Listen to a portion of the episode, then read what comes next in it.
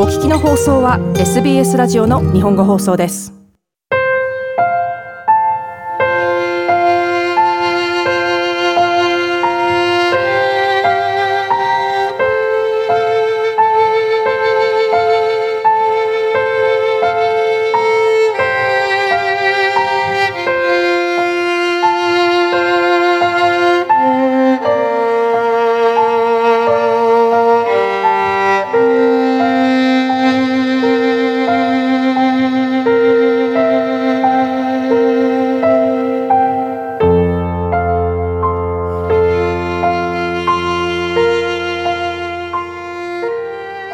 んばんは。ビーバオペラプレゼンターの大竹彩子です。皆様お元気でお過ごしでしょうか？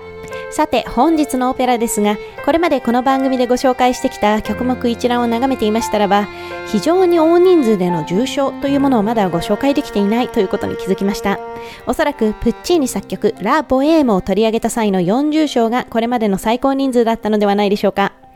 合唱曲ですといくつかご紹介したかと思うのですが、ここで言う重賞とは、個々にキャラクターとして名前の与えられているソリストらによる多人数の曲を指します。その違いは何かと申しますと、もちろん重賞にも、そして合唱にもいろいろなパターンはありますが、ソプラノ、アルト、テノール、バスと4声部に分かれることが最も一般的な合唱とは違って、重賞ですと全員が独自の旋律やリズムを持つのが一般的です。つまり人数分、声部、それぞれのパートですね、がこう入り乱れることになるわけです。こうご説明しますと、じゃあ歌うのが大変なんじゃ？と思われるでしょうか。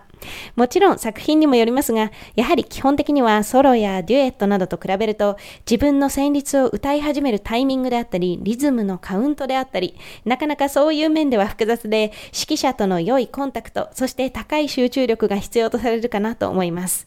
ちなみにこういった大規模な重賞は多くの場合フィナーレといってオペラの一番最後あるいは各幕の終わりに用意されていることが多いです。そんなわけで本日ご紹介したいのはジュゼッペ・ヴェルディ作曲ファルスタッフより終幕のフィナーレオペラの中の最後の曲いわゆる大団円の場面です。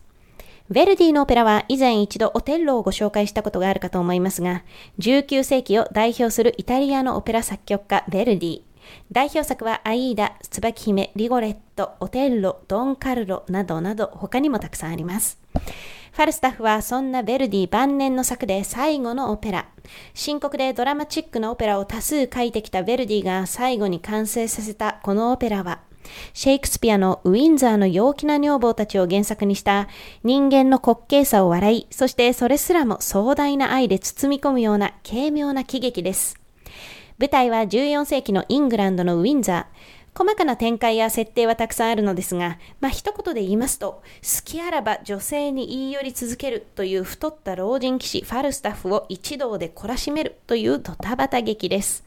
そして本日お聴きいただく終幕のフィナーレは、この世はすべて冗談というタイトル。自分の悪行がバレ、皆から一通り懲らしめられながらも、深刻に嘆き悲しむではなく、むしろ全体的にはハッピーエンドといった雰囲気で、開き直ったかのようにこう歌い出すファルスタッフに続いて、他の登場人物たちも思い思いにこの言葉を歌います。続いてここに合唱も加わり、人間なんて皆愚か者、でも一番たくさん笑うのは最後に笑う人なのだ、と皆でリズミカルに歌い笑い合い幕を閉じます。ちなみにこのフィナーレ、音楽的にはフーガと呼ばれ、一つの短い主題、この場合には、トトネルモントエブルラという音形なんですけれども、この音形が何度も何度も様々な超音の高さで模倣されるというのが特徴です。追いかけっこのように次から次へとこのテーマが現れますので、ぜひ注目しながらお聴きください。そしてフィナーレってこうともすれば尻すぼみ感が出てしまったりと非常に重要であると同時にとても難しいものでもあると思うのですけれどもこの曲はそうした言葉とは全く無縁でこう躍動感に満ち満ちて音楽の楽しさが全て詰まったかのような傑作だと思っています。本日お聴きいただく音源は、イタリアのパルマ王立歌劇場での公演のもので、アンドレア・バッティストーニ指揮、大名役のファルスタッフはバリトン歌手アンブロージョ・マエストリが演じています。ではまた来月お会いいたしましょう。どうぞお元気で。SBS 日本語放送の Facebook ページで会話に加わってください「LIKE」「いいね」を押してご意見ご感想をお寄せください